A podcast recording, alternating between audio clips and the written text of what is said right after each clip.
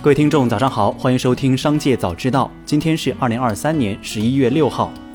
首先来关注今日要闻。巴菲特旗下的伯克希尔哈撒韦发布业绩报告，财报显示，二零二三年第三季度营收九百三十二点一亿美元，较去年同比增长百分之二十一点二。但是第三季度净亏损却扩大到一百二十七点六七亿美元，去年同期净亏损为二十七点九八亿美元。市场把伯克希尔在三季度的净利润亏损扩大归咎于苹果股价的下跌。数据显示，苹果股价在该季度下跌了百分之十一点七。再来关注企业动态。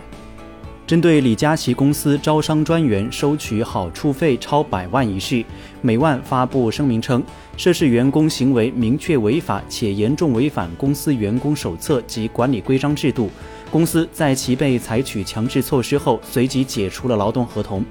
美万招商选品流程不存在绿色通道，未授权任何第三方公司、个人或机构开展直播招商代理业务。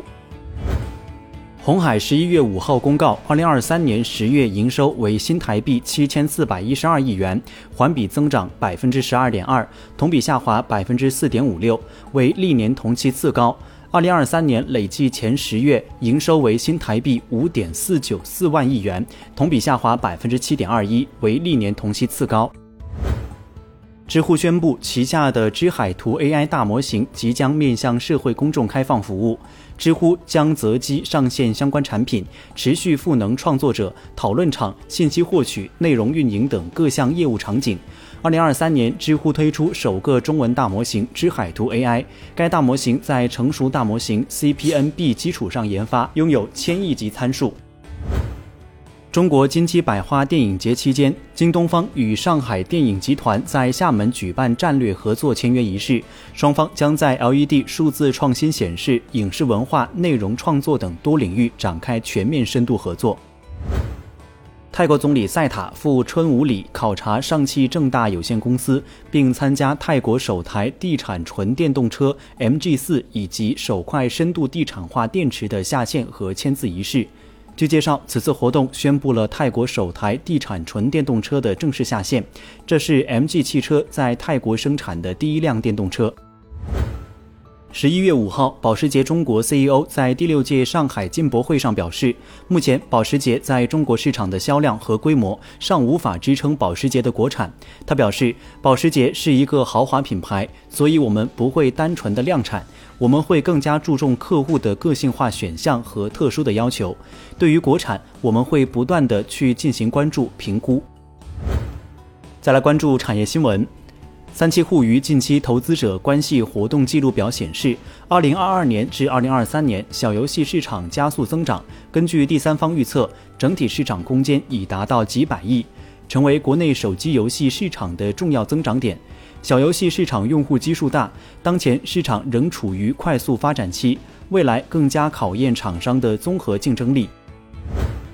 近日，杭州市直播电商协会成立大会暨第一次会员大会召开，会议审议通过了杭州市直播电商协会章程、杭州市直播电商协会选举办法。杭州市直播电商协会组织机构设置，杭州市直播电商协会内部管理制度，并按章程选举杭州市直播电商协会第一届理事会理事及协会会长、副会长、秘书长。再把目光转向海外，马斯克旗下 xAI 团队发布其首个 AI 大模型 Grok。据介绍，Grok 通过 X 平台实时了解世界，还能回答被大多数其他 AI 系统拒绝的辛辣问题。Grok 仿照《银河系漫游指南》而设计，可以回答几乎任何问题，甚至就如何提问给出建议。美国汽车工人联合会日公布与通用汽车暂定协议的细节，包括在未来四年半内将工人工资上涨百分之二十五，增加生活补贴，并取消工人低工资等级。美国汽车工人联合会称，通用汽车计划到二零二八年四月在美国工厂投资近一百三十亿美元，包括在密歇根州猎户座装配厂投资四十亿美元，在斯普林希尔装配厂投资二十亿美元。美国汽车工人联合会表示，通用汽车同意将更多工人纳入协议。韩国金融服务委员会周日表示，从周一开始，一直到二零二四年六月，韩国将禁止股票卖空，以允许监管机构积极改进规则和制度。以上就是本期《商界早知道》全部内容，感谢收听，下次再见。